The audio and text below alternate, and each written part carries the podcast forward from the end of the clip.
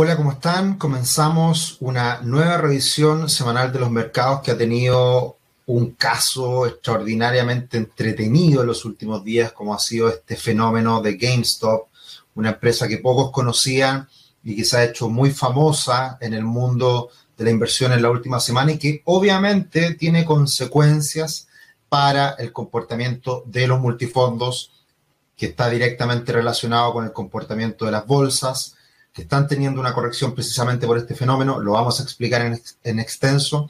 También comportamientos del cobre y el dólar, todo relacionado. Y finalmente, ¿qué podemos esperar a partir de lo interesante que ha ocurrido esta última semana?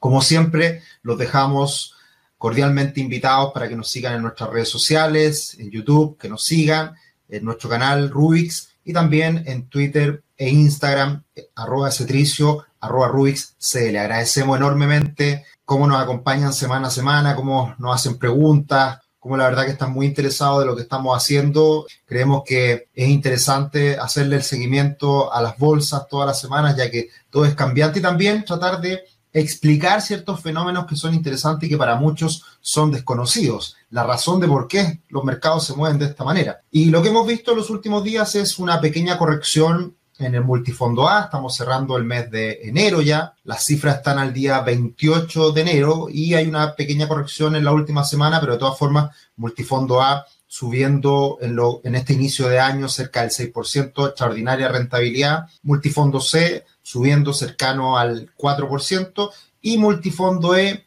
de todas formas, a pesar de, de las rentabilidades negativas de la renta fija, sigue beneficiándose por la demanda que existe en torno a la renta fija.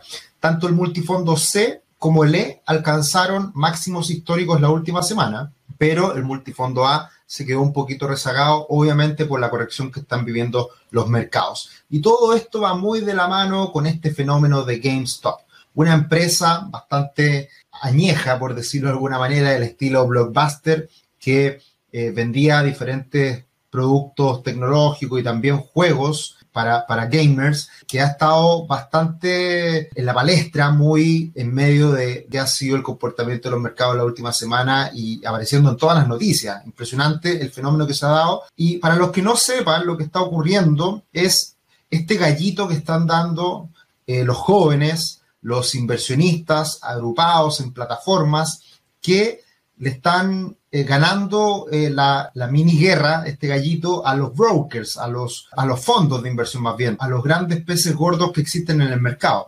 Y eso es bien llamativo, bien interesante y vamos a explicar. El comportamiento de la última semana ha sido negativo, a pesar de buenos resultados empresariales que se han ido entregando. Han sido caídas más del 3% la última semana. El índice VIX, el índice del miedo, ha subido más de un 50% esta última semana. El Bitcoin sigue bien, ahí lo vamos a comentar también.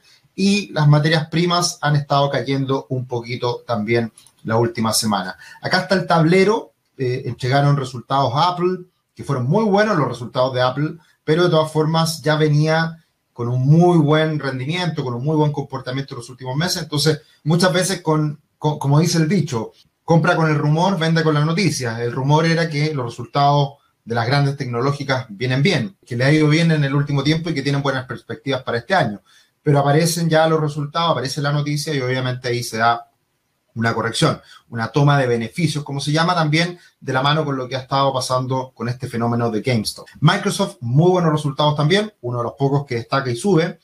Esta semana entrega Amazon, así que veremos lo que pasa. Y Tesla entregó y también caía de más del 6%. Así que Interesante lo que estamos viendo, todo en general bastante rojo, como comentábamos anteriormente, por este fenómeno que estamos viendo. Y acá vamos a cambiar eh, la configuración para que vean el logo de GameStop, que ahí está en pequeñito la, marca esta famosa que, que va de la mano con toda una lógica de redes sociales, de inversionistas pequeños, muchas veces más jóvenes, ayudados de plataformas como Robinhood, que se ha hecho muy famosa en el último tiempo, sin gastos de transacción, costos muy bajos para poder operar en los mercados, relación con instrumentos apalancados, con opciones, etcétera, que todo da la posibilidad de que los inversionistas trancen con mayor libertad. Eso es muy importante y lo otro también importante es que se han ido agrupando en esta, en esta plataforma de Reddit que se llama Wall Street Bets,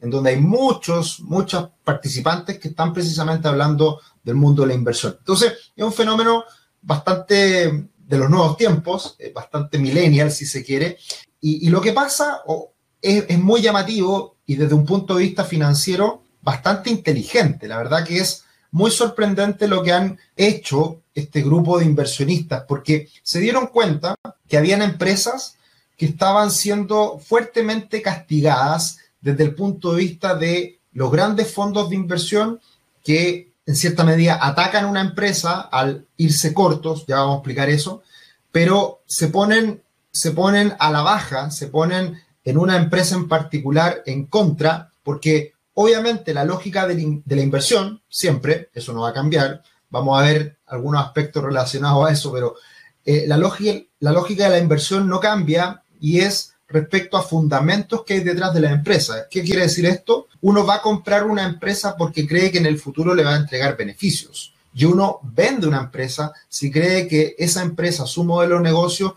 está perdiendo plata, va a seguir perdiendo plata o incluso se pudiera llegar a extinguir ese modelo de negocio. Entonces acá hay muchas empresas que están, muchos fondos de inversión en contra de ellas, esperando que los precios caigan porque los fundamentos no las acompañan. Y la primera que aparece en este listado es GameStop, que en donde eh, el short interest, que es las posiciones cortas, están en los niveles más altos. Es decir, esta empresa era la que tenía una mayor proporción de fondos de inversión, de inversionistas que están apostando a la baja en esta, en esta empresa. Así hay otras más que han estado precisamente los últimos días transándose bastante y viviendo una situación muy parecida a la que fue la de GameStop. Y, por lo tanto también este listado es interesante tener en cuenta para ver, para ver qué es lo que va a pasar en los próximos días con otro tipo de empresas que se dé la misma situación.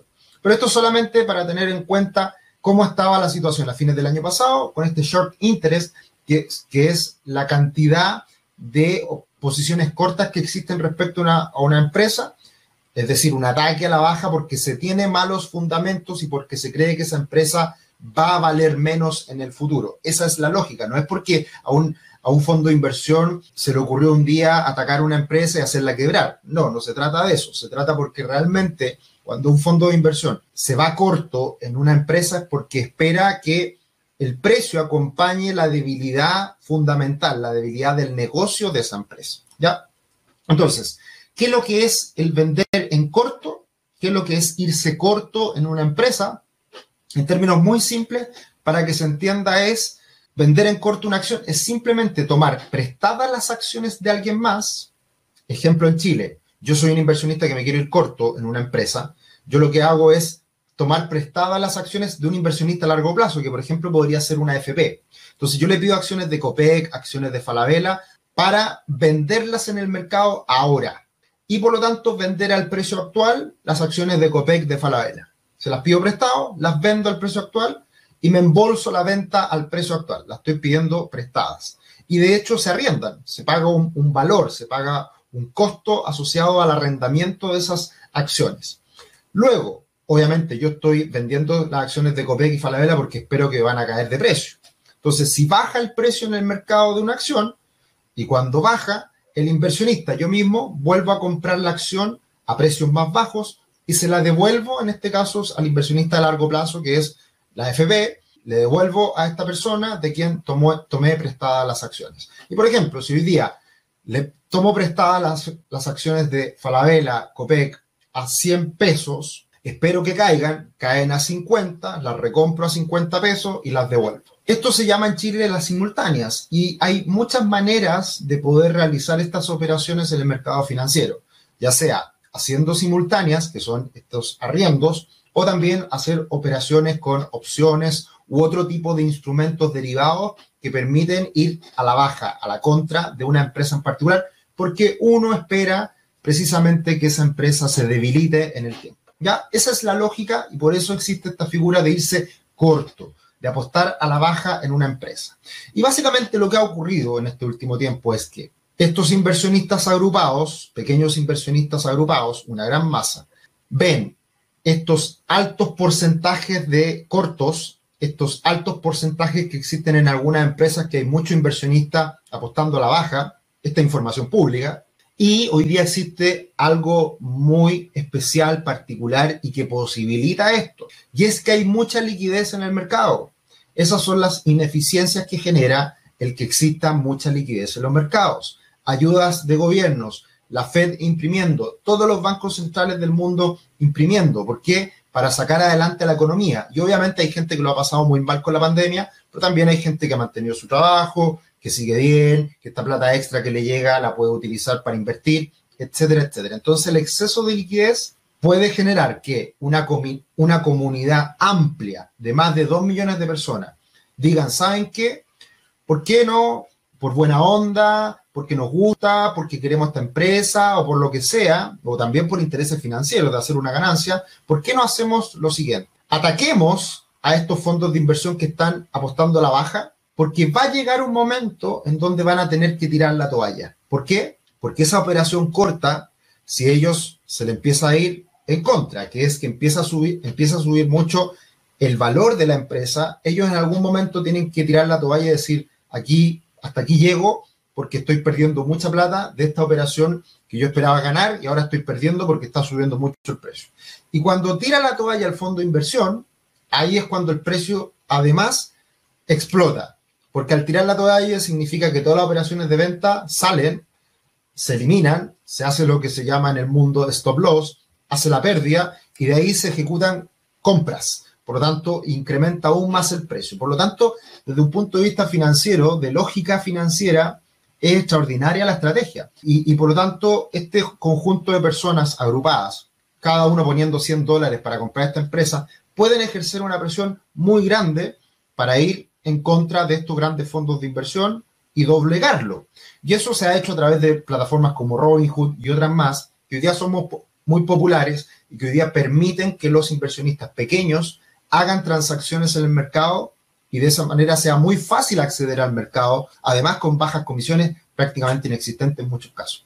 Y después, esto se conoce, esto se sabe, y ahí es donde aparecen los que no tenían ni idea y ven que hay una oportunidad nuevos especuladores y finalmente incluso se puede dar la lógica de, que los fondos de inversión se den la vuelta. Y aprovechando esta oportunidad, se sumen al carro y todos compren porque están viendo una oportunidad de mercado en donde hay fuerza compradora y el precio comienza a saltar. Esto ha pasado bastante en el último tiempo. y me acuerdo que hace algunas semanas atrás Kodak también subió muy fuerte por especulaciones. Han habido varias empresas pequeñitas, las penny stock, que son las típicamente conocidas eh, como empresas que valen menos de un dólar, empresas que están muy castigadas, que ahí básicamente algunos inversionistas lo que hacen es una apuesta, se ponen unos pocos dólares y lo que pasa. Entonces, esta acción de, de, de GameStop llegó a valer 2 dólares el año pasado, 2, 3 dólares. A fines del año pasado estaba 19, por ahí, 18, 19. Y ahora está en más de 300 dólares. ¿Y qué pasó? Precisamente se conoce esta información en estos últimos días que Melvin, Melvin Capital, que es el fondo de inversión que estaba apostando a la baja, perdió un 53%, perdió un 53% de su capital en enero, lastimado, afectado obviamente por GameStop y otras apuestas que estaban realizando. Y acá también se genera todo un drama, toda una teleserie, porque Melvin Capital está en Citadel, que Citadel es parte de la propiedad también de Robinhood. Entonces también se generaron un montón de, de cierres, de operaciones, de limitaciones, etcétera, que también están teniendo esto una polémica bien interesante.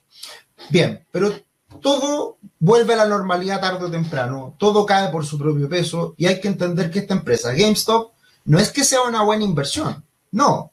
Si es que hay mucha fuerza compradora y por eso ha subido el precio, pero no es que sea una buena inversión y que es la empresa del futuro para nada. ¿Qué es lo que ocurre? Acá están, por ejemplo, las ventas de los últimos años, 2017, 2018, 2019, 2020. Y lo único que ha hecho esta empresa en los últimos años es vender menos. Y la barrita azul muestra cómo han sido las utilidades. Es decir, ha perdido plata el 2019 el 2020.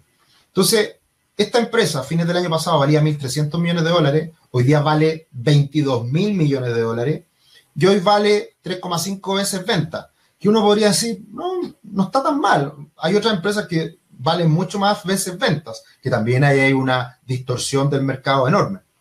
Por ejemplo, esto lo, lo, habíamos visto en semanas anteriores. Acá está las veces ventas de Tesla, que es una locura también, Microsoft, Facebook, Netflix, Apple, Google, Amazon, pero ojo, estas estas empresas, todas ellas, siguen creciendo en cuanto a ventas a tasas de dos dígitos. Y en algunos casos están subiendo año a año un 20% sus ventas. Es una locura lo que aumentan las ventas. Y en el caso de Amazon, por mucho tiempo ganó poca plata o perdió plata, está hoy día obteniendo muy buenas utilidades. Ahí podemos ver en este gráfico de la derecha lo mismo que el gráfico anterior de GameStop, pero en este caso de Amazon. Vean cómo han aumentado las ventas en los últimos años y vean también cómo han aumentado las utilidades. En este tipo de empresas es esperable, es posible que los descuentos y, la valorización de mercado sea muy superior que a otras empresas que van en franco deterioro. Entonces ahí está la lógica de que esto en algún momento va a caer por su propio peso. Esta situación la vivió, por ejemplo, Volkswagen en el año 2008, empresa de automóviles alemana, que fue la empresa más grande del mundo en su momento cuando se valorizó a precios de locura. Fue la misma situación de GameStop en ese momento, pero rápidamente el precio volvió a la normalidad y, todo, se, todo volvió a su cauce natural. ¿ya? Y por lo tanto, esta situación de GameStop puede seguir subiendo, obvio, la van a seguir inflando, va a haber mucha especulación, pero ¿quién dice que va a valer 500 dólares, 600 dólares, 1000 dólares? En cualquier momento puede costar 20 dólares de nuevo o 10 dólares de nuevo. Y ahí todos los jóvenes que han invertido y que se están haciendo esta gran apuesta, puede que les vaya mal y puedan terminar perdiendo mucho dinero y ahí finalmente el mercado se encarga de, enseñarle a los inversionistas que están comenzando en este mundo que el mundo de la inversión es bastante más complejo de lo que muchos creen. Y hay algo muy importante que ha pasado en las últimas semanas, que va relacionado un poco a lo mismo. El ratio de los insiders. Los insiders son los directores, los dueños, los gerentes, hoy día está a los máximos niveles del ratio venta-compra desde el año 2006-2007. ¿Qué quiere decir esto? Hoy día los insiders, los dueños de empresas, los gerentes, hoy día están siendo más vendedores que compradores. ¿Por qué?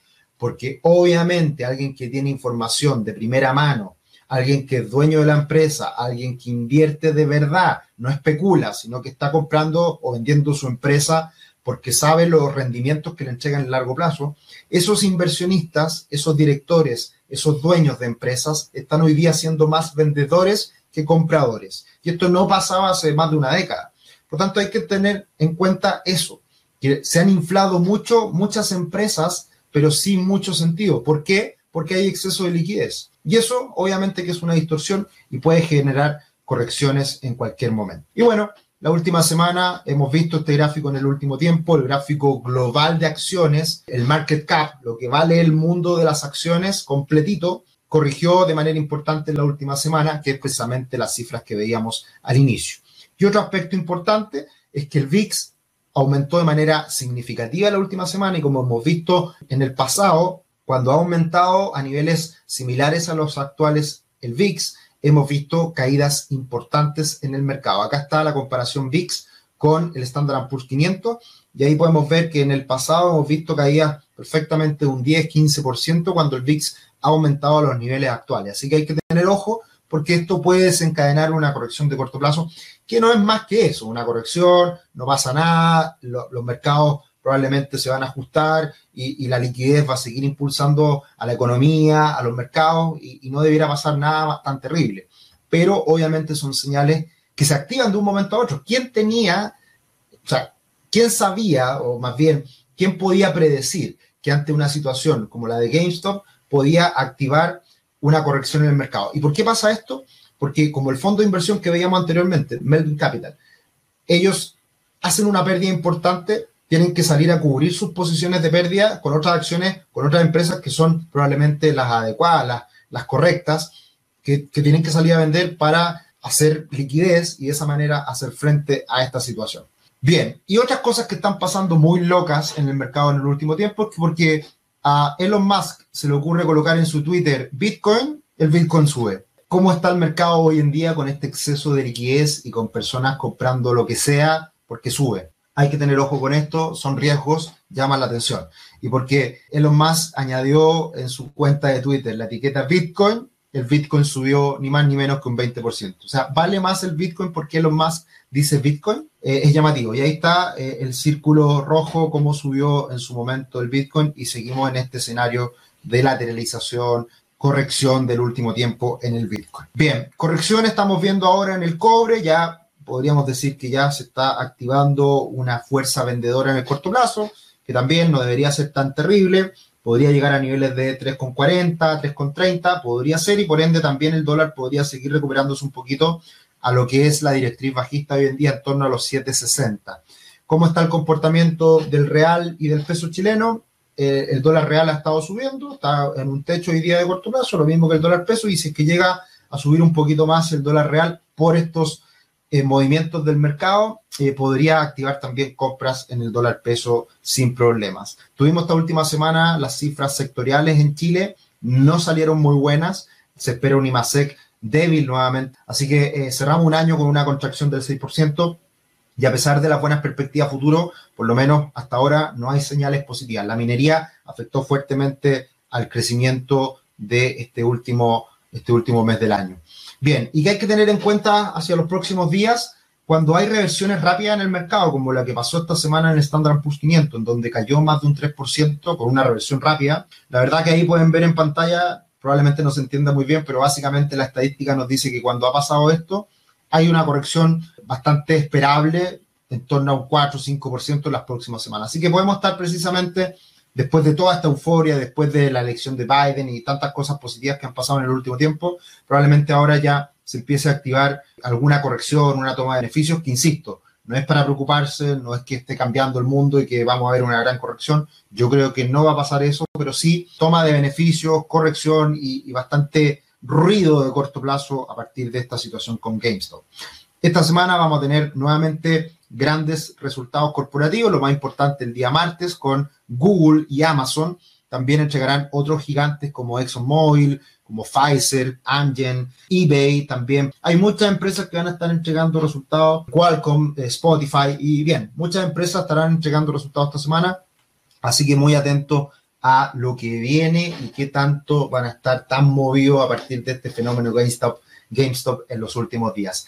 Em, bueno, me extendí un poquito más, había que explicar algunas cosas que son medias complejas relacionadas a esta situación. Se ha hablado mucho en la prensa en el último tiempo. Probablemente muchos de ustedes no, no logran, no han logrado entender muy bien de qué se trata. Bueno, espero haya quedado claro y desde ya los dejamos invitados a los próximos webinars, que ahora en febrero vamos a tener todas las semanas, uno cada semana. Así que cordialmente invitados, cordialmente invitados también a, a nuestras cuentas de, de, redes sociales, ya que también vamos a estar haciendo algunos live en Instagram. Así que muchas cosas, mucho contenido. Esperemos seguir aportando. Que estén muy bien. Un abrazo y nos encontramos la próxima semana. Chao, chao.